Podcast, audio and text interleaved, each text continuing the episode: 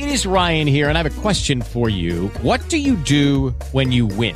Like, are you a fist pumper? a woohooer, a hand clapper, a high fiver. I kind of like the high five, but if you want to hone in on those winning moves, check out Chumba Casino. At ChumbaCasino.com, choose from hundreds of social casino style games for your chance to redeem serious cash prizes. There are new game releases weekly, plus free daily bonuses. So don't wait. Start having the most fun ever at ChumbaCasino.com. No purchase necessary. BGW. Void were prohibited by law. See terms and conditions. 18 plus.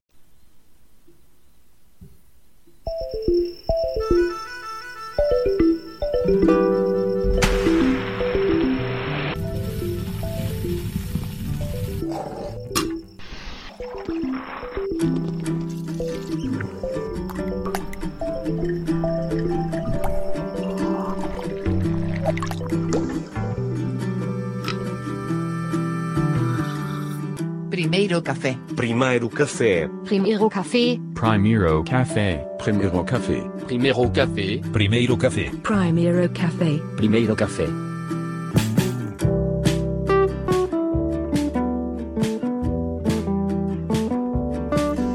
Muito bom dia para você que está chegando no primeiro café, primeiro café com Rachel Cor, diretamente de São Paulo, às 8 e 1 da manhã, e Lucas Juan, diretamente de Lisboa. Bom dia, Lucas Juan.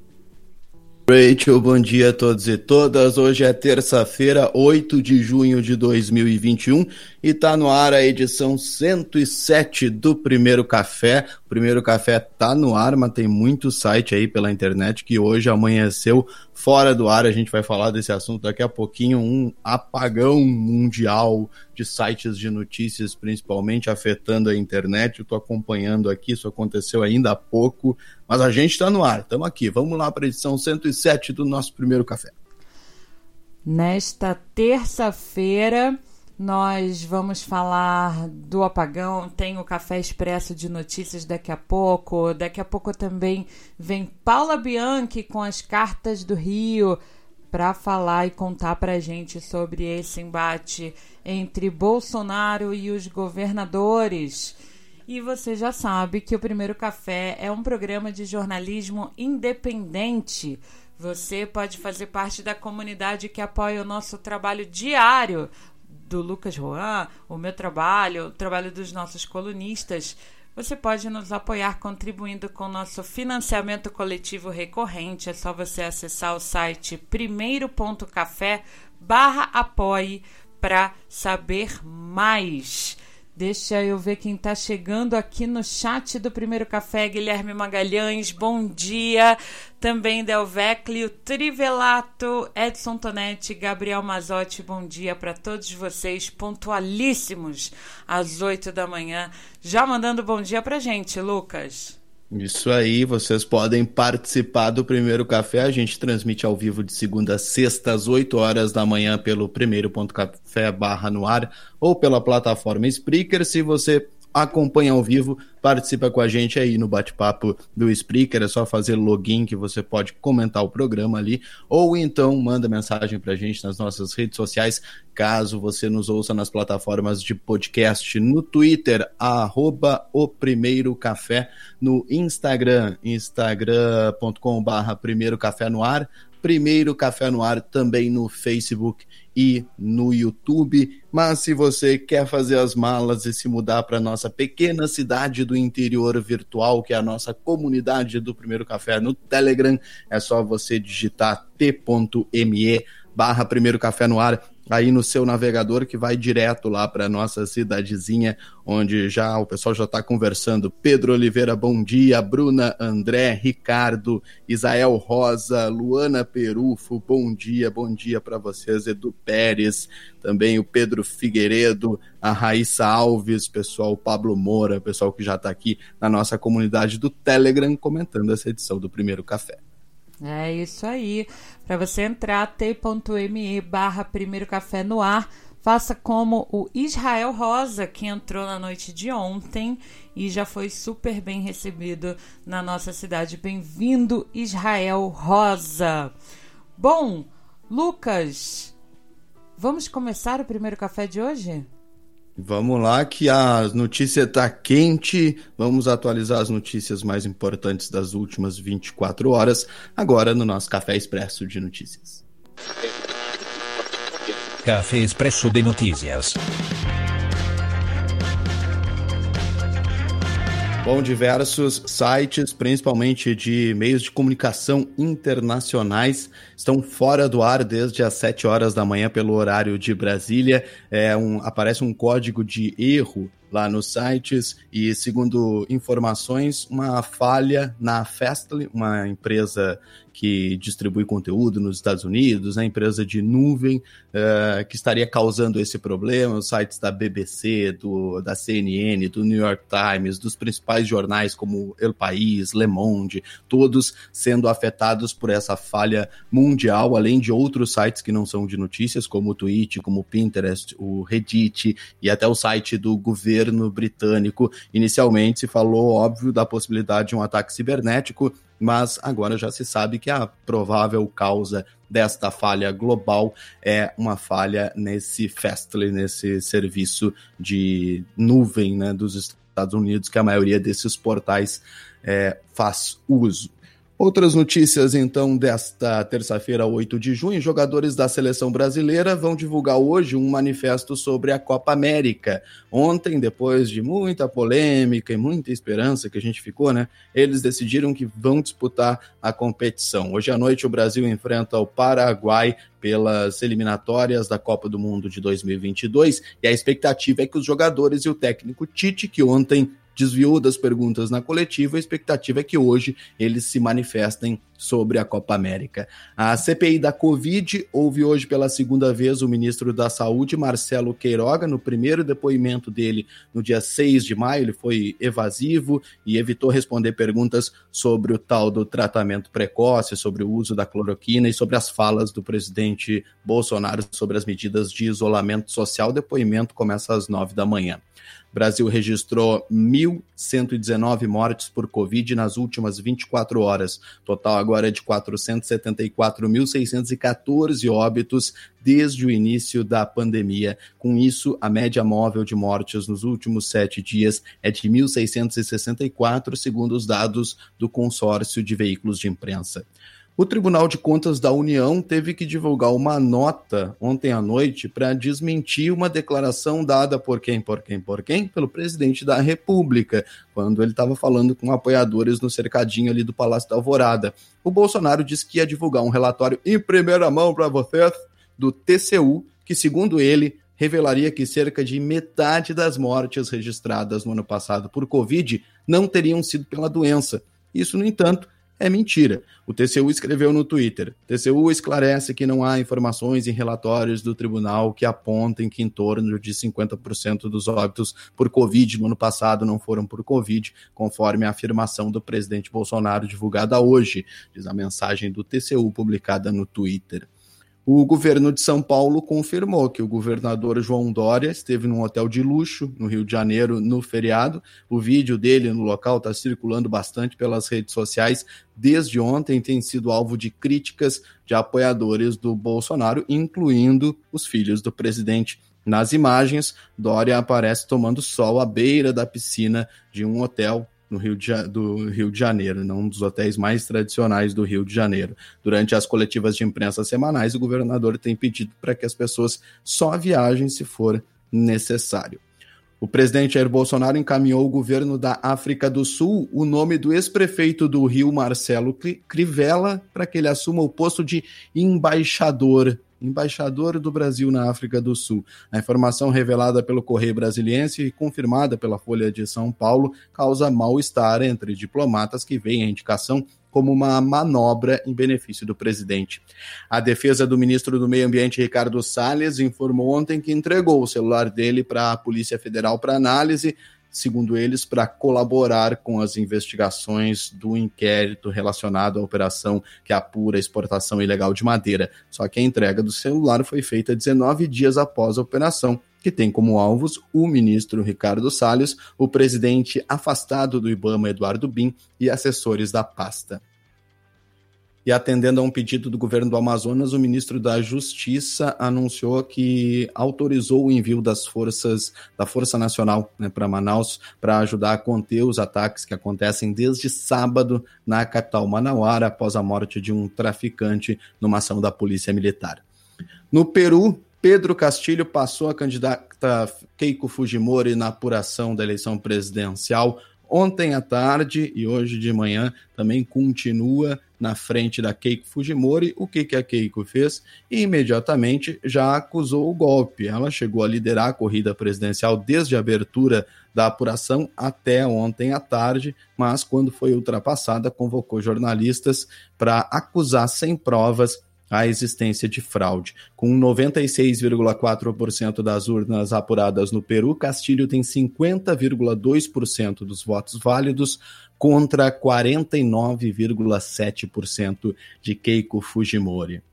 Vai ser no próximo domingo a votação no parlamento do novo governo de Israel, que vai substituir o atual do primeiro-ministro Benjamin Netanyahu, que está há 12 anos no poder.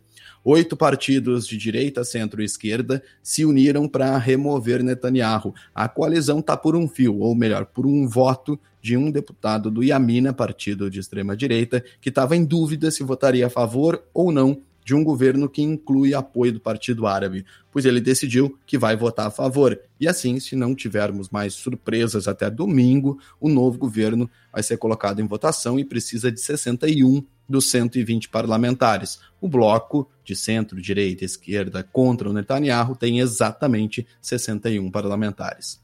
O Comitê Nacional de Paralisação da Colômbia decidiu romper com a mesa de negociações depois de mais de 40 dias de greve geral e sem chegar a acordos com o governo colombiano. Esse Comitê Nacional de Paralisação acusa o presidente Ivan Duque de descumprir os pré-acordos e garantias mínimas de manifestação pacífica. Já o governo exige o levantamento dos bloqueios que ainda continuam para retomar o diálogo. Começa hoje a visita da Comissão Interamericana de Direitos Humanos à Colômbia para verificar as denúncias de brutalidade policial e intransigência da administração Duque nas negociações. A comissão vai se reunir com representantes do Comitê Nacional de Paralisação e também vai visitar os pontos de concentração dos atos e dos bloqueios. Desde o dia 28 de abril, quando iniciou a greve, foram registrados 77 assassinatos, 2.808 detenções arbitrárias e mais de 1.200 pessoas ficaram feridas, segundo o levantamento desse comitê de paralisação da Colômbia. Você ouviu um resuminho das notícias publicadas nas últimas horas pelo UOL, pelo G1, pelo Ópera Mundi, pela revista Fórum, pelos jornais Folha de São Paulo e o Comércio do Peru, agências de notícias AFP, FAP e Reuters. Para mais alertas de breaking news no Twitter, você pode seguir o nosso perfil, que é o arroba fato urgente. Colabore com o financiamento coletivo recorrente do Primeiro Café no Apoia-se. Nós não vamos colocar uma meta, nós vamos deixar uma meta aberta. Quando a gente atingir a meta, nós dobramos a meta. Acesse primeiro.café barra apoie e saiba mais. Antes do primeiro café, Tava com esta pessoa até aqui e eu tava me mantendo educada. Mas aí o veneno, eu não podia engolir o veneno que eu tava sentindo. Então eu joguei para fora dessa, nesse lado, porque ela é exatamente assim. Ai, ela é toda boazinha, ela é toda do bem, ela é tão galera, ela é jovem, ela é, sabe? Ah se fuder, sabe? Chata paca. depois do primeiro café. Você pegou pesado, a gente estava falando das drogas, né? Vou falar um pouquinho de cada uma, ver a sua relação. Maconha, que hoje é uma questão no mundo, né? Ah, você vai falar de maconha? Eu pensei que você fosse falar de café, Coca-Cola, açúcar, Açúcar. álcool.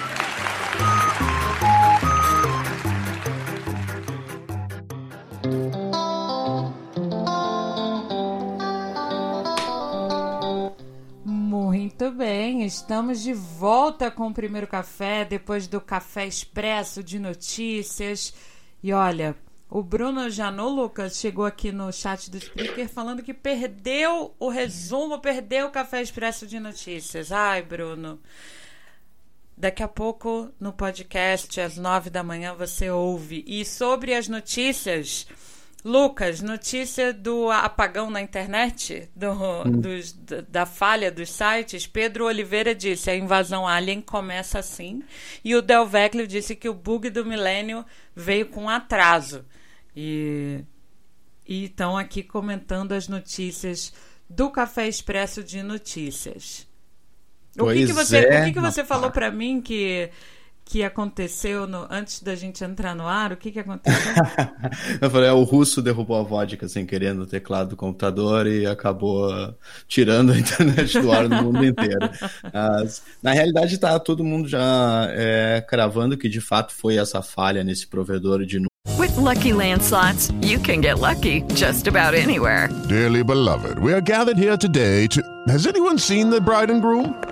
Sorry, sorry, we're here. We were getting lucky in the limo and we lost track of time. No, Lucky Land Casino, with cash prizes that add up quicker than a guest registry. In that case, I pronounce you lucky. Play for free at LuckyLandSlots.com. Daily bonuses are waiting. No purchase necessary. Void where prohibited by law. 18 plus. Terms and conditions apply. See website for details.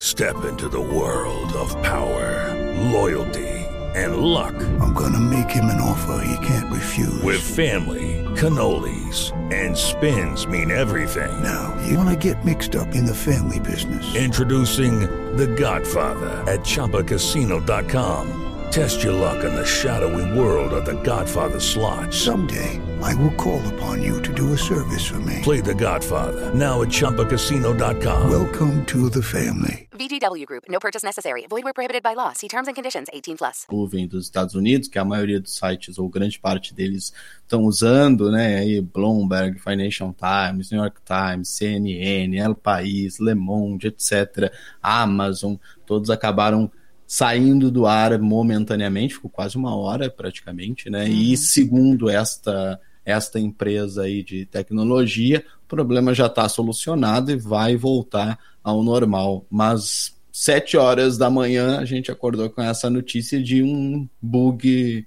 mundial na internet e afetando principalmente portais de notícias. Em 2021 é natural que a gente suspeite que não é não era só uma falha, não é só um técnico que derrubou o café em cima do em cima do negócio lá da empresa. Uh, mas aparentemente aparentemente foi. Mas como é frágil o nosso sistema, frágil. né? Acho que se alguém quiser derrubar, se um dia alguém quiser derrubar de fato, não vai ter muita dificuldade, né? É, você é. tira uma empresa do ar e derruba sai no mundo inteiro. Né?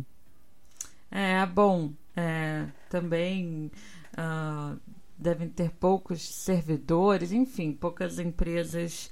E aí acabam, né, quando você tira uma do ar, vários sites acabam sendo afetados. É, e, e, essa coisa que a gente fala do apagão, né? Essa, essa metáfora é, é tão engraçado que ontem eu fui num, no supermercado e deixei o carro estacionado no, no estacionamento, dentro lá do supermercado, e acabou a luz. E é, hum. estacionamento tudo fechado, aquele, aquela escuridão, assim, né? Quando eu tava saindo do carro, pá, é, essa, essa sensação do, do apagão. É, que quando a gente vê um site que a gente entra todos os dias, né, que é tão recorrente, né, dá realmente essa mesma sensação. Como a gente está dependente também, né, Lucas, dos, dos Totalmente. sites. Totalmente. Para o Brasil até não é muito problema, né? Caiu a CNN, caiu a BBC, Caiu o Financial Times. Agora, se cair o WhatsApp, é, aí terá um problema zap, sério. Exatamente. Cai de vez em quando, né? Cai de vez em quando. Exatamente. Lucas, eleições no Peru. Temos aí um, uma, um pedido de suspeita de fraude? Ah, pois então, né? A Keiko Fujimori ASO, né? Totalmente. né? A gente tem nesse momento, deixa eu atualizar aqui no site da Autoridade Eleitoral do Peru, 96,7% das atas processadas. Nesse momento, o Pedro Castilho tem 50,2% dos votos e a Keiko Fujimori tem 49,7% dos votos. Está quase no ponto de não retorno, né? 50,2% menos 49,7. Sim, eu estou usando a calculadora. meio ponto. Mais ou menos meio ponto percentual e ainda faltam cerca de 3 das atas para serem processadas no Peru. É, eu tenho acompanhado desde domingo né, a cobertura da, da imprensa peruana sobre essas eleições e, e, e, a tônica lá se repete a mesma do Brasil, né, que são dois candidatos de extremos, que é Keiko Fujimori, que é filha do Alberto Fujimori, que inclusive não pôde participar da campanha porque está preso em outro compromisso, compromisso é que ele está preso, né, cumprindo pena por violações dos direitos humanos, uh, e o Pedro Castilho seria da extrema esquerda. Pedro Castilho é um professor que acontece que pegou muito que ele é um pouco mais conservador em questões de pautas identitárias, isso é sempre referido pela imprensa uh, brasileira cobrindo essa situação, e um pouco em menor nível também pela imprensa peruana. Ontem, durante todo o dia, devido a essa proximidade, né, tá muito difícil dizer quem ganhou até agora, né, mesmo dois dias depois da eleição, durante todo o dia a discussão era: vocês vão aceitar o, o, resultado, mesmo que a margem seja pequena, e eu vi entrevistas dos porta-vozes do da Força Popular, que é o partido da Keiko Fujimori, hum. e do Peru Libre, que é o partido do, do do Castilho e os dois disseram que sim, que respeitariam o resultado. Mas ontem de noite, quando depois que o Pedro Castilho virou na apuração e abriu uma vantagem um pouquinho maior de para Keiko Fujimori, ela chamou jornalistas para mostrar lá supostos é, fraudes que ocorreram durante para acusar né, supostas fraudes que ocorreram durante a eleição. A Keiko Fujimori já perdeu duas vezes a disputa à presidência do Peru. As duas vezes ela perdeu por muito pouco e as duas vezes ela acusou fraude e não reconheceu imediatamente a derrota. Não vai ser diferente se o Pedro Castilho realmente se confirmar, como parece que vai ser, o próximo presidente do Peru. Ela não vai aceitar e vai criar um ambiente de instabilidade muito parecido né, com o que aconteceu em certo país tropical abençoado por Deus e bonito por natureza, né? Alguns anos naquela uhum. eleição da reeleição da Dilma. E, e, no Peru isso aconteceu e o resultado é a instabilidade política bizarra do Peru. Né? O Peru tem praticamente todos os ex-presidentes presos, que não está preso se matou, Uau. é um negócio bizarro. E, e, enfim, a Keiko já esteve presa, inclusive, dois anos, é, saiu da prisão no ano passado, se não me engano, ou 2019, não lembro exatamente, é, e concorre à reeleição representando o Fujimorismo, que é inacreditável, mas tem praticamente metade dos votos da eleição peruana, com uma participação boa, viu, de 75% da, dos peruanos votaram. Tinham 24 milhões aptos para votar, 18,2 milhões foram votar. A gente vai ter que esperar mais um pouquinho é, para ter o resultado final, porque ainda não dá para cravar matematicamente quem ganhou. A tendência é que com os votos de locais mais distantes, rurais, eu vi que Cusco estava muito atrasada na apuração, a tendência é que a maioria dos votos vão mesmo para o Pedro Castilho e que ele seja eleito presidente do Peru. E aí a Keiko Fujimori vai espernear e gritar fraude uh, por alguns meses, provavelmente. Lembrando que o voto no Peru é em papel, tá? não é um voto eletrônico. Olha, voto impresso, né? E aí acusa fraude. Ué, não parece uma, uma solução, né, Lucas? Ai, toda essa discussão aqui que a gente ainda vai passar em 2022. Vem aí, hein? Vem aí. Vem aí. E tem uma questão brasileira, né? Que no, no Brasil polarizado de hoje, é, a gente. A gente não, mas enfim, pessoa, o pessoal, a galera, no geral, quer tomar posição sobre esses fatos internacionais, sobre o conflito Israel-Palestina, Israel-Hamas, uhum. etc. E também sobre isso.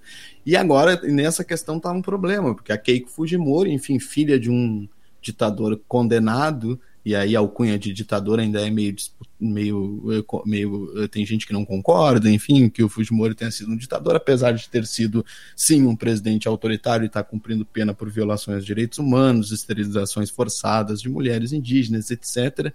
E do outro lado você tem o Pedro Castilho, que é um professor de escola. Uh, que faz a linha, eu comentei logo no primeiro turno, inclusive, continuo com o comentário, faz a linha esquerdomacho, sabe? Que a gente Hum. conhece, que a gente conhece muito bem. Ah, ainda assim é um político, ainda assim é um político de esquerda comprometido com pautas mais populares e não como a Keiko Fujimori, que sabe lá Deus com o que, que ela está comprometida. Sempre esse esse mistério, né? A gente não sabe com que está comprometida, mas a gente sabe com que não está comprometida, né? Ah, É, entendo. é, Keiko e, enfim, os candidatos desse, desse bloco é, difícil aí, né, Lucas? Deixa eu mandar um alô pro Rodrigo Mota, que chegou aqui no chat do Spreaker. Bom dia, Rodrigo. Bom dia pro Gabriel Mazotti, ele já estava aqui disse: Keiko Trump Bolsonaro avisa fraude. Novidades no mundo. É, não, a gente a gente vai vai chegar a nossa hora de discutir isso aqui no Brasil.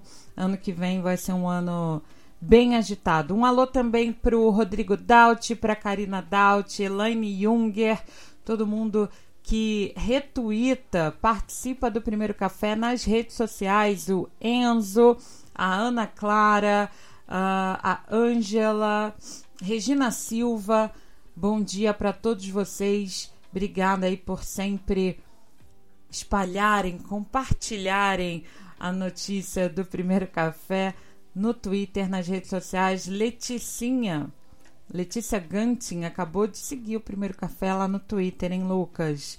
Então, bem-vinda. Ó, o Edu Pérez também tá aqui no, no nosso Telegram. Bom dia para vocês. Bom dia, pessoal. Bem-vindos e bem-vindas a mais uma edição do Primeiro Café. Se você está chegando agora às nove da manhã, o programa fica disponível em podcast. Você pode voltar lá para ouvir a parte que você perdeu, se você quiser. Bom, hoje volta a CPI da Covid. Estava com saudade, Rachel? Já? Tá, tuas tardes Ah, não têm tava sido as mesmas saudade, sem né? CPI? Pois é, eu tava com saudade, a gente fica numa angústia, numa ansiedade. e hoje tem CPI, tem Marcelo Queiroga, segundo dia de depoimentos do Marcelo Queiroga, né? Segunda vez. Achei muito curioso quando na semana passada o Omar Aziz anunciou que no dia 8 o Marcelo Queiroga ia estar presente na, na CPI. Marcos Rogério tomou um susto. Como assim? Não estou sabendo. A gente já estava ligado na agenda da CPI, o Marcos Rogério estava voando lá. Mas hoje o Marcelo Queiroga vai falar sobre, ah, sobre as ações ou não ações do governo no combate à pandemia, vai falar sobre cloroquina, vai falar sobre gabinete do ódio, né? E gabinete paralelo. Agora as investigações também estão ah, tentando encontrar aí o, o ponto comum entre esses dois gabinetes. Que, Lucas, eu fico indignada como a gente naturalizou ter gabinete do ódio, porque gabinete do ódio não é de hoje, não é de pandemia, né? A gente naturalizou ter o gabinete do ódio que espalha as fake news, né? Que ameaça pessoas e que ah, tem esse esse comportamento digital aí agressivo e mentiroso. E agora estamos naturalizando o gabinete paralelo. É, e o novo, o ministro da Saúde, que é novo mais ou menos, né? é, ele sempre foi muito próximo do Bolsonaro, então os senadores vão ter que apertar ali para ver se ele solta se participava ou não de aconselhamentos do presidente, antes, inclusive, de ser ministro da Saúde. Lembrando que agora ele volta à CPI com muitas outras coisas rolando. Por exemplo, a CPI hoje pode quer, né, e pode, pode votar, pode aprovar a quebra de sigilo do Carlos Bolsonaro, do Carluxo, por exemplo, de outras pessoas que estariam, o Arthur Ventral, aquele, ligados a esse gabinete paralelo de aconselhamento, de desaconselhamento do presidente da República na questão da pandemia. Agora você tem razão, Rachel, a gente naturalizou, fala de gabinete do ódio como se estivesse falando ali do ministério, de uma secretaria, né, a Casa Civil, não sei o Exato. quê é tudo normal, um vereador trabalhar em Brasília, aquela coisa. É, mas o mais, mais, eu acho mais incrível do que a gente naturalizar, porque a gente que vive política e consome notícias de política o dia inteiro, como a gente é a nossa comunidade natural, inclusive que a gente naturalize. Mas o que eu acho mais impressionante é, é ver uma investigação para tentar descobrir coisas que são óbvias que existem, né? Sub, apareceu o vídeo do Gabinete Paralelo Exato. da Saúde. Qual vai ser a desculpa agora do ministro da Saúde para dizer que não existiu, que não tinha conhecimento?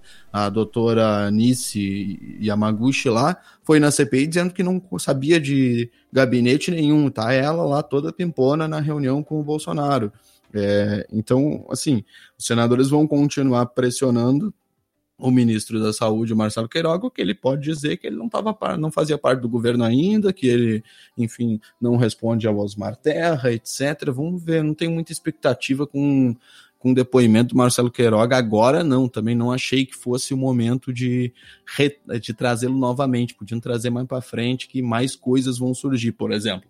Já soubemos que todo mundo que fez bolão aqui no primeiro café errou. Lembra que a Paula propôs? Quantas vezes Bolsonaro negou a vacina da Pfizer? Todo mundo ficou nos 20 e poucos, eu chutei 17. Hoje a gente sabe, 53 e-mails não respondidos. 53 e-mails não respondidos. Ou seja, a gente poderia ter vacina em dezembro do ano passado, muitas mortes teriam sido evitadas.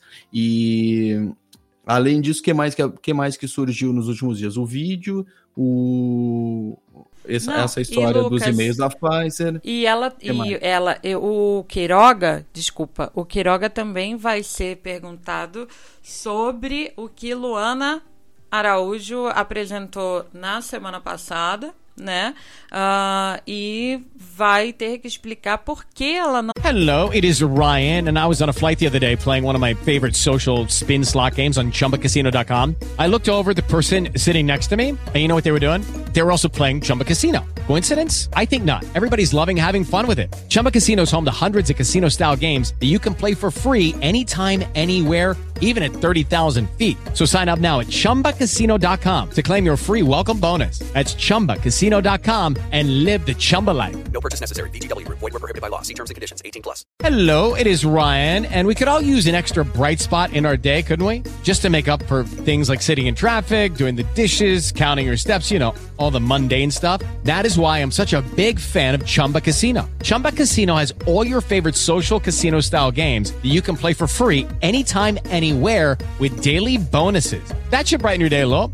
Actually, a lot. So sign up now at ChumbaCasino.com. That's ChumbaCasino.com. No purchase necessary. VGW. Void were prohibited by law. See terms and conditions. 18 plus. Não foi nomeada uh, ao cargo, né? É. No Ministério da Saúde. Que eles querem que o Queiroga chegue lá e diga, ah, não nomeei a Luana porque o Bolsonaro me ligou e disse que não queria porque ela criticava o governo. Ele não vai dizer isso nunca. Ele vai dar uma resposta polida qualquer ali e vai fugir. Mas tem outro assunto que ele provavelmente vai ser cobrado, que é a questão da Copa América, né? Uhum. Que é a uhum. polêmica do momento. Os senadores Sim. querem, queriam convocar o presidente da CBF antes dele ser afastado. Não sei se vão manter esse plano, vai depender do que vai acontecer. Mas ele vai ser perguntado sobre isso, como que né, o Brasil tem condições, que, que medidas vão ser tomadas para o Brasil ter condições de sediar a Copa América a partir do domingo que vem. Sim, Vamos todas ver. As, as questões de, de segurança e protocolos da Covid, eu também acho que essa não vai ser uma questão que aperte o Queiroga. E aí, Lucas, o que eu fico curiosa, você fala assim, você está com saudade, Rachel, da CPI? Eu posso, consigo acompanhar... É, na maioria dos dias e tudo, é, com uma saída aqui ali e tudo, mas é, eu fico curiosa para ver qual vai ser, qual é, qual vai ser a estratégia narrativa né, do, do Quiroga hoje, né? Porque a gente viu que já teve a estratégia da mentira, já teve a estratégia da arrogância, já teve a estratégia da dissimulação, né? Então, hoje a gente vai ver qual vai ser a estratégia narrativa do Quiroga e como, né, os senadores de oposição e nessa CPI tem os senadores de oposição e os senadores independentes, né? Bom, tudo hum, bem. Mas é. Oi?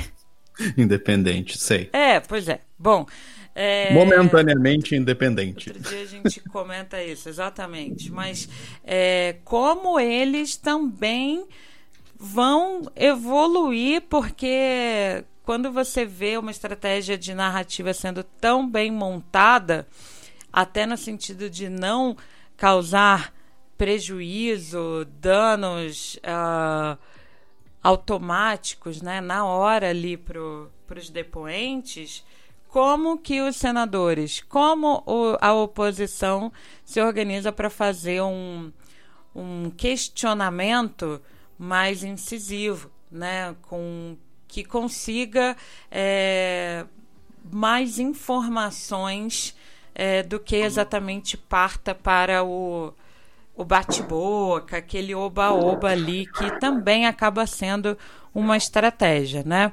É, então, fico, fico curiosa, para mim, essa, essa grande...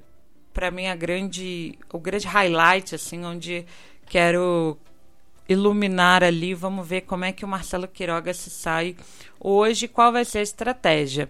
Uh, o Israel Rosa, que chegou na nossa comunidade hoje, comentou no Spreaker aqui, Lucas, que ano que vem seremos nós no dilema de você sabe quem, né? Falando aí da fraude do, das eleições. É, bom, vamos por partes, né? Estamos agora vendo todas essas essas mentiras aí na, na CPI. Ano que vem a gente vai ter todas, as, todas essas narrativas de fraude. E aí, como é importante, né?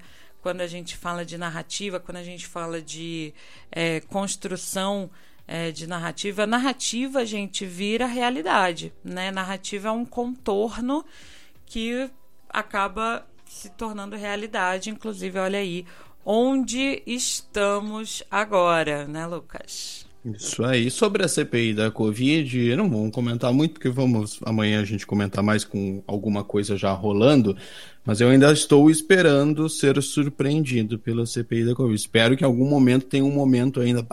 Isso aqui ninguém sabia, olha aqui o que nós descobrimos, que por enquanto ainda tá, não tá muito animado, não tô gostando não. Eu espero tomar o susto igual o cara que descobriu a pipoca, sabe? Imagina o susto que o cara tomou. Eu espero tomar um susto desses ainda um dia assistindo a CPI, o que ainda não aconteceu, apesar de que, apesar hum. de que, contudo, todavia, teve uma pessoa aqui da equipe do Primeiro Café que hum. prometeu fortes emoções para a CPI, né? Fortes emoções para a CPI, ela continua assim com esperanças, eu acho, que é a nossa colunista de toda terça-feira que está chegando agora, hora da gente ir para as cartas do Rio com a Paula Bianchi, bora? Bora, bora nessa, Lucas. Vinheta do primeiro café, antes e depois, e aí vem Paula Bianchi. Antes do primeiro café, pelo amor de Deus, dona Lani, sabe o que, que é? Não escute o que ela está dizendo. Não, todos os brasileiros precisam de duas vacinas. Duas.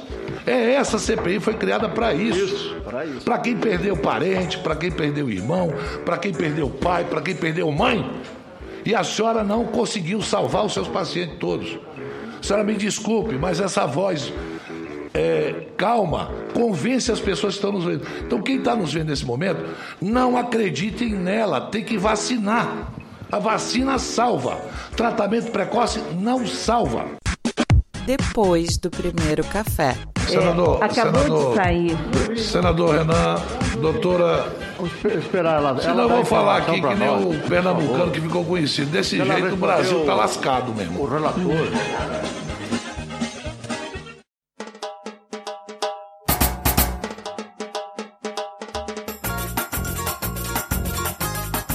Cartas do Rio.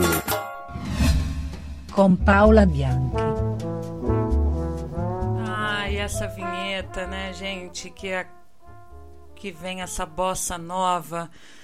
Paula Bianchi, bom dia. A gente até começa a conversa num clima assim, ó, calmo, uma, uma bossa. Bom dia para você, Paula. Bom dia, Rite. Bom dia, Lucas. Bom dia, Town. Acho que foi o Pablo ali que chamou de Town, adorei. Eu também. Vou morar na Coffee Town.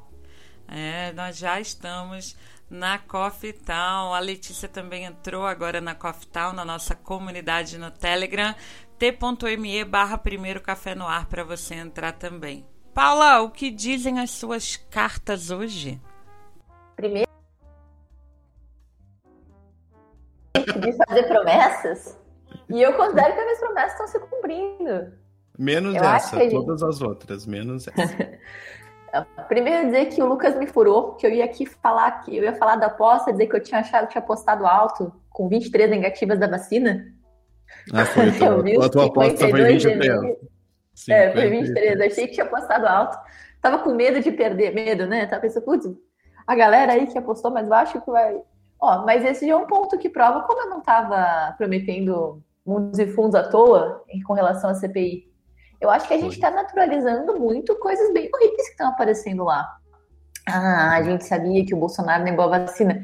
Mas, poxa, ver o processo como foi negado, que tiveram, então, 52, 53 tentativas, que a Pfizer ofereceu vacina pela metade do preço do que ela ofereceu para os Estados Unidos e ofereceu para a Europa. Desconto e o Pazuello falando que tava gente. caro, né, Paula? a Zuzu ali falando que tava caro. Eu não acho que isso é pouca coisa, não. Ok, pode não ser o susto do milho da pipoca, mas eu não acho que é pouca coisa. Eu acho que mesmo no gabinete paralelo, que a gente agora, ah, todo mundo introjetou o gabinete paralelo, não era uma coisa que estava tão, tão clara e tão. E sendo tão investigada como está sendo agora. Eu acho que a CPI está fazendo avanço, sim.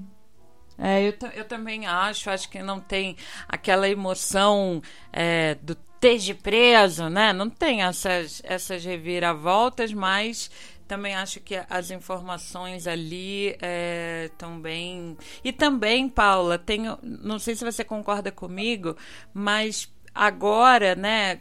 é, com a investigação evoluindo, os depoimentos evoluindo, vão surgindo, né?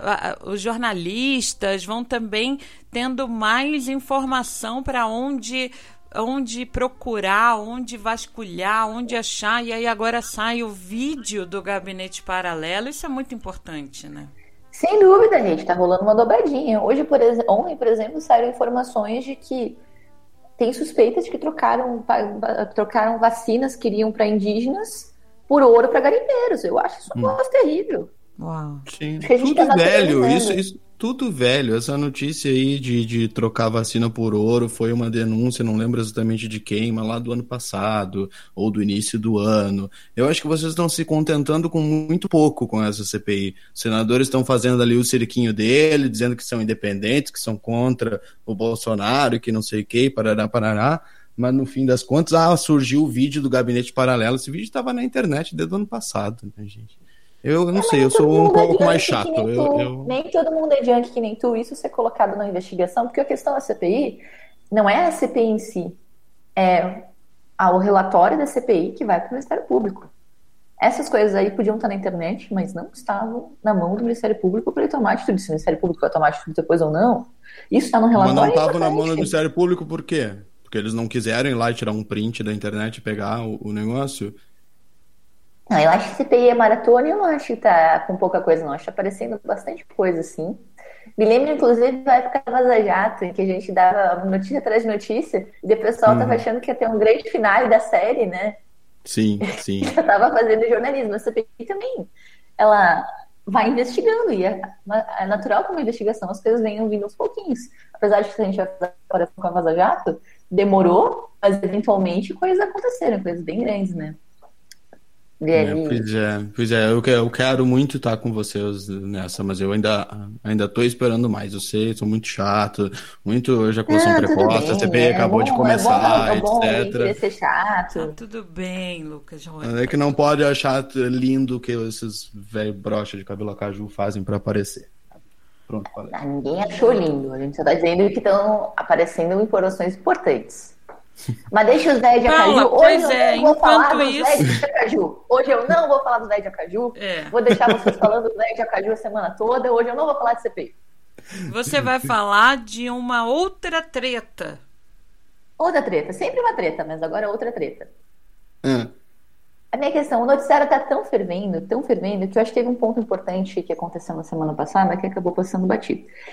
Como eu já contei pro pessoal da comunidade cafeteira que nos acompanha, o Bolsonaro tá em pé de guerra com os governadores, não é de hoje.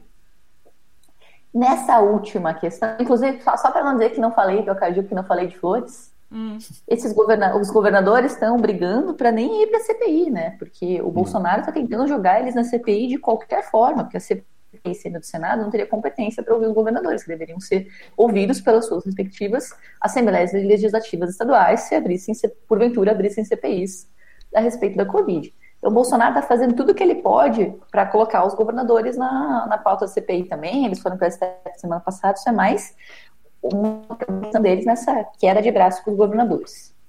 Mas o que, que eu acho que a gente, enquanto comunidade cafeteira, atenta, preocupada com o futuro do país, precisa estar de olho? Na semana passada, o Bolsonaro, o governo Bolsonaro encomendou uma pesquisa sobre a qualidade de vida de todos os policiais brasileiros.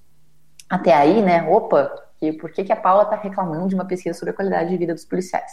O Ministério da Justiça e Segurança vai colocar à disposição os policiais profissionais de segurança, policiais militares, policiais civis, um questionário para abordar questões salariais, de moradia, entre outros pontos. É um objetivo nobre, né? Criar políticas públicas para valorizar os policiais, melhorar a vida deles, taraná, trabalho.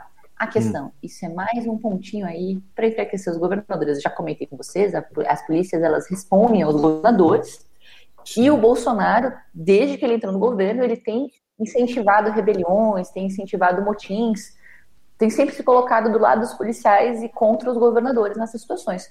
Porque, para ele, quanto mais desestabilizados os governadores estiverem, melhor. Até depois que saiu essa notícia, a gente teve algumas informações na imprensa, alguns governadores comentando, né, que preocupante, vamos monitorar. Que resultado é, esse resultado é previsível. Tem sim uma grande insatisfação dos policiais com as condições de trabalho financeiro. Na verdade, né, boa parte dos brasileiros estão insatisfeitos com condições de trabalho financeiras, que são os policiais. E até me solidarizo com eles, porque durante a pandemia, eles estão entre os trabalhadores essenciais na ponta que seguraram, que, né, que muitos adoeceram, tiveram que continuar trabalhando, não tem opção de ficar em casa. Então, é de fato um trabalho difícil. Apesar de eu, claro, sempre questionar como é feita essa estruturação da segurança pública e tal. A dúvida é se o Bolsonaro vai usar essa pesquisinha aí para melhorar a vida dos policiais ou para infernizar ainda mais os governadores, né? Ou os dois. É retórica, vai lembrar né? que Pois é, vale lembrar que em 2022 a gente tem eleição, por enquanto com urna eletrônica. Essa pesquisa, por exemplo, ela vai ser feita por e-mail. A Secretaria de Segurança vai enviar para o Ministério da Justiça os contatos do policia, dos policiais que acessarem o link do questionário. Qual que é a primeira dedução que a gente pode fazer? O governo vai ficar com um grande banco de dados com contatos de todos os policiais do país. Abre-se uma possibilidade aí do governo fazer uma ponte direta com essa galera da base.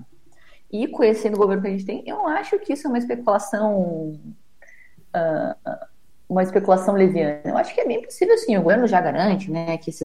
When you drive a vehicle so reliable it's backed by a 10 year, 100,000 mile limited warranty, you stop thinking about what you can't do and start doing what you never thought possible. Visit your local Kia dealer today to see what you're capable of in a vehicle that inspires confidence around every corner. Kia, movement that inspires. Call 800 333 4KIA for details. Always drive safely. Limited inventory available. Warranties include 10 year 100,000 mile powertrain and 5 year 60,000 mile basic. Warranties are limited. See retailer for details. Os dados serão recolhidos de forma anônima, serão só analisados em grupo, mas eu acho super preocupante e acho que essa desconfiança, que é uma desconfiança que parte dos governadores, não é uma desconfiança que patinho de mim, não é uma desconfiança à toa. A gente tem que lembrar do histórico do bolsonarismo, que sempre, como eu falei, esteve do lado dos prêmios abutinados, Vale a gente lembrar Sobral, em Ceará, lá, no Ceará, lá em fevereiro de 2020, a gente dá risada porque o Cid pegou, foi lá com a reta escavadeira, tarará, tentar furar o motim dos policiais, mas assim, podia ter morrido um senador naquele dia, o Cid Pois. atiraram duas vezes contra ele. O mesmo caso da PM aqui, do PM morto na Bahia em março, que ele teve um surto lá no farol da Barra em Salvador e acabou sendo morto por colegas, estavam tentando contê-lo, e que vários bolsonaristas, várias pessoas do governo apoiaram o surto do PM, né? Como se estivesse defendendo a classe toda. O Bolsonaro, o governo Bolsonaro dá apoio a todas essas situações.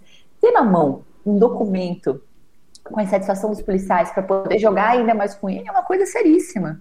Uhum. Ah, e claro, a gente, esse documento, como eu falei, ah, a causa nobre, né? Queria saber da condição de vida dos policiais.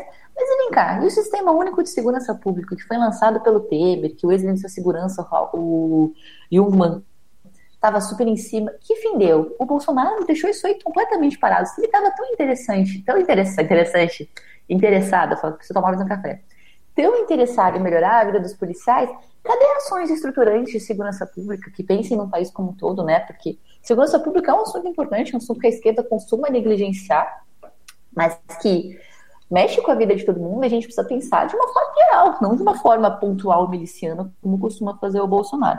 E outra questão aí, já que a gente está aqui ligando pontos, pontos, pontos, pontos, esse raio-x da satisfação policial, coincidentemente, foi lançado com a volta dos movimentos sociais à rua, né? Porque até pouco tempo, até dia 29, a rua era um lugar bolsonarista.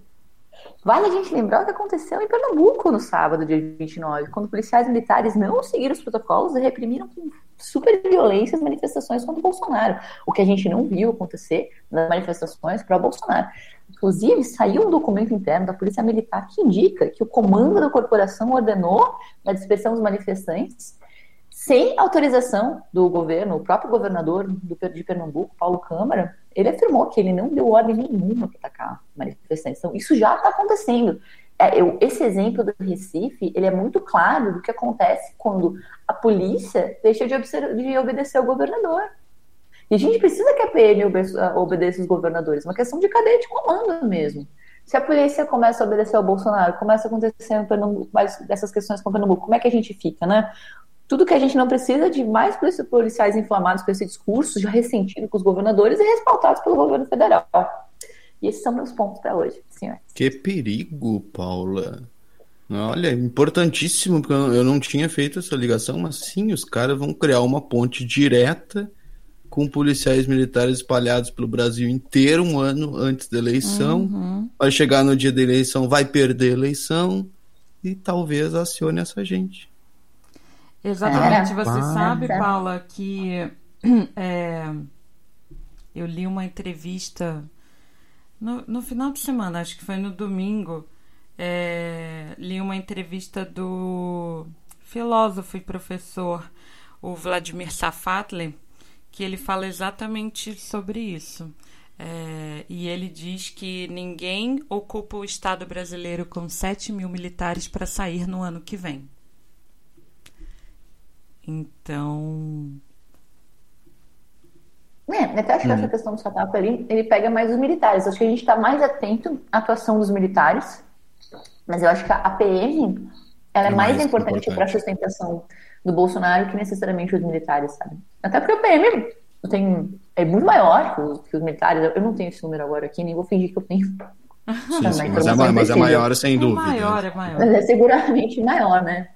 E eu acho que, é, acho que são movimentos que a gente tem olhado pouco, sabe? São movimentos preocupantes mesmo. Quem tá cheirando volta meio são os governadores, que estão pensando ah, tá não. É uma coisa pra gente ficar de olho aí pro ano que vem. E é um risco, sem dúvida. Nossa democracia aí. Muito bem. Bom, é, é pro ano que vem, mas a gente tem que já estar atento agora, né? É bom ficar de olho agora, né? O Pablo Moura chegou aqui, gente, nosso ouvinte da Costa Rica, com um bom dia, um, um cafezinho. Paula, depois desse, desse seu Liga Pontos, a gente volta para sua bossa nova? É possível? Como lidar? Olha, não lida, né? A gente ouve bossa nova, toma porrada e vai sobrevivendo ano. Pablo, inclusive, adorei. Também acho a AstraZeneca um nome ótimo para drag, viu? Pablo comentando aqui na. O nome para quê? Insanidade de rebanho sou como um... É, o Pablo comentando assim. Sempre achei AstraZeneca um ótimo nome de drag, super concordo. E Insanidade de Rebanho sou, sou com um bom nome para uma banda de black metal. Pablo, daí eu vou discordar. Eu acho que Insanidade de Rebanho seria um ótimo nome de, de bloquinho de carnaval. Junto é, com delírios comunistas. É exatamente sobre isso que ele está falando, Ricardo, nosso ouvinte uh, que está na Suécia postou um, um tweet na nossa comunidade falando sobre os blocos de carnaval pós-pandêmicos. Quando a Paula liberar a gente para ir para o carnaval, a gente vai poder ter alguns blocos que aí tem o Delírio Comunista, é, o Pinto da Fiocruz, Insanidade de Rebanho, Palada da AstraZeneca, tem a Nise Amaguchi, que sai da Oscar Freire, Uh, e é sobre carnaval, Paula. Carnaval, você já. Imagina! Você já pensa. Nossa, dois anos de criatividade reprimida. Hã? Ah, mas Desculpa. o Hate, tu falou em liberar o carnaval? Eu tô esperançosa com essas notícias do governo de São Paulo do Rio, de vacinar todo mundo até outubro. Talvez não outubro, mas eu tô achando, pela velocidade que a vacina tá tomando, a gente falou isso no começo do ano, que a vacina ia tomar a velocidade no segundo semestre, né? Que olha, tem chance de a gente conseguir vacinar a população toda até dezembro, viu? Então, já, já, já não estou tão pessimista quanto um carnaval em fevereiro quanto eu estive antes. Né? E o que, eu, o que eu falei é que eu tipo, fico imaginando dois anos de criatividade reprimida para criar nome de bloco de carnaval. O carnaval do ano que vem vai ser um sucesso se tiver. Não, vai ser um sucesso. Só de delírio comunista, o que vai ter de, de gente nas, nas ruas de delírio comunista vai ser muito, uh, muito, muito criativo. Muito criativo. É, eu acho que dois anos aí de necessidade de carnaval tem mais capacidade de desencadear uma nova pandemia. Tamanha voracidade com que as pessoas vão se jogar nesse carnaval aí. Pelo amor de ah. Deus, gente, a Paula parece que não é amiga do carnaval. Paula, Bianca. Eu amo carnaval. Pior que é o contrário, né? A gente sabe que é o contrário. Paula Bianchi, era, era, como diz o Lucas, era tudo por hoje? Tudo por hoje. Semana que vem você tá aqui com a gente? Tô aqui com você, claro. Tô com saudade de você, saudade de tomar um café aqui. Ah, você não teve semana passada aqui porque você estava dando uma aula para os estudantes franceses, correto? É, eu participei de um seminário na Universidade de Toulouse, que inclusive regula muito com o que a Rede falou, um seminário sobre discurso de ódio e ataque uhum. a jornalistas nas redes. E tinha uma galera de várias partes da Europa, assim, foi bem interessante. E o, o Brasil é um ótimo exemplo para eles, né? Porque a gente está numa situação muito pior do que eles estão agora. Eles estudam a gente para entender como é que eles vão se. o que eles podem fazer por lá. Ah, Mas senti de falta pesquisa. de vocês, senti falta de conversar com vocês. Teve a. Me fugiu o nome da nossa cafeteira aí. Laiane. Pergun... Laiane, fiquei de mandar um abraço para a Laiane, abraço para ti aí. Na semana que vem, vai tomar um cafezinho. Pois é. E Laiane, que você e queria. Interditando o carnaval. Meu papel aqui está sendo interditar o carnaval. ai, ai. Obrigado, é, Paula. Paula. Bianchi. Até semana que vem. Bom dia para você, Paula. Tá bom, beijo. Tchau. Beijo, bom dia. Primeiro café.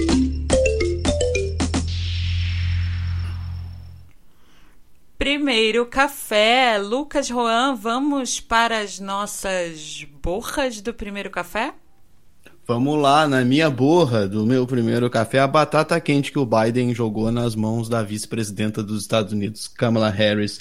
Ela ficou responsável por uma das áreas mais sensíveis do governo Joe Biden. As pesquisas estão indicando que mais de 70% dos norte-americanos aprovam a gestão do Biden com relação à pandemia. Só que quando a pergunta é com relação à sua política migratória, o apoio cai para cerca de 40%. E a Câmara está visitando os três países com as maiores taxas de imigração ilegal para os Estados Unidos. Mais de 170 mil imigrantes foram detidos, né, tentando cruzar a fronteira dos Estados Unidos sem documentos só no mês de março, o maior número em 20 anos. Guatemala, El Salvador, Honduras e México são os principais países de origem dos imigrantes. Em abril foram quase 20 mil e 40% deles eram da Guatemala, onde a Kamala Harris esteve ontem. Lá ela fez um apelo para que as pessoas não vão para os Estados Unidos e também, que eu achei interessante, apresentou um plano anticorrupção no país, porque o governo Biden acredita que esse é o principal motivo da saída das pessoas. Né? Uh, e parte da, da estratégia norte-americana para evitar mais migrantes para os Estados Unidos é melhorar as condições de vida das pessoas onde elas moram, né, através de investimentos. Por exemplo, no mês passado, a Kamala Harris já tinha feito compromisso de 12 empresas americanas, incluindo a Microsoft e a Mastercard, investindo na Guatemala, em Honduras e em El Salvador. A ideia é melhorar as condições das pessoas para que elas não tenham mais que se submeter à humilhação de tentar cruzar uma fronteira ilegalmente e viver ilegalmente num país. Hoje a Câmara deve falar sobre o assunto no México. Muito bem. Na minha borra do primeiro café, Lucas, eu trago uma dica cultural. Hoje é o último dia para se inscrever no curso Mulheres Artistas na História da Arte, Modernas e Contemporâneas. Você sabe, né, Lucas? As mulheres foram apagadas da história da arte ao longo da, dos séculos, dos, das décadas. E agora a Isabel Carvalho, que é historiadora da arte, uh, reuniu uh, em um curso uh, essa, essas histórias e para que a gente possa conhecer e se aprofundar sobre o tema mulheres na arte, principalmente ali na relação entre arte e feminismo. Não precisa ter nenhum nenhuma formação anterior para participar do curso, também não tem nenhum pré-requisito para quem nunca estudou o tema, para quem está curioso e quer conhecer, esse curso também é para você. As vagas são limitadas e as inscrições vão até hoje, acabam hoje, se encerram hoje. Então fica aí a dica da, do curso de Mulheres Artistas, Mulheres na História da Arte, da Isabel Carvalho, que você pode achar no arroba um teto seu, um por extenso, o M, um teto seu. E aí você procura lá o curso online Mulheres Artistas Modernas e Contemporâneas. Muito bem. Para não ir embora sem falar das flores, né, destacar duas coisas. Primeiro, que o Marcelo Queiroga, ministro da Saúde, que depõe agora na CPI da Covid, hum. se reuniu ontem, uh, ontem não, foi no dia 4 de maio, com Osmar Terra. E também, para não dizer que não falamos das flores, que o. É, uhum. Isso, 4, 4, 4 de maio. 4 de maio, 4 do 5, segundo Metrópolis, ah, na verdade. Tá Isso bom. eu vi errado, não foi, não foi ontem, não. Então, e para não dizer que não falamos das flores, né, o Exército decidiu colocar sob sigilo de 100 anos as investigações sobre o general Pazuello, porque que ele não foi punido por participar do ato político com o presidente Bolsonaro. E quando eu vi essa notícia, eu pensei, ok, mas colocaram sobre sigilo exatamente o quê? porque todo o ato foi transmitido, uhum. todas as declarações foram públicas. O que mais que tem aí que está sob sigilo que a gente não pode ficar sabendo neste momento? O que não mais sei. que está aí que precisa anos... estar em sigilo, né, Lucas? É, é, em 100 anos ficaremos sabendo. Alô, jornalistas das novas gerações. É, alô, nossos netos, bisnetos, descubram essa pra gente, viu? Ai, ai. Muito bem, deste lado aqui do Atlântico, por hoje era tudo, Rachel. Por aqui também, Lucas Juan. Amanhã estamos de volta em mais uma edição do Primeiro Café. Muito obrigada pela sua audiência, pelo seu apoio, por compartilhar o Primeiro Café nas suas redes. Amanhã estamos de volta. Lucas Juan, até amanhã. Até amanhã. Tchau, tchau, gente. Você ouviu o Primeiro Café? Acesse o site primeiro.café e saiba mais.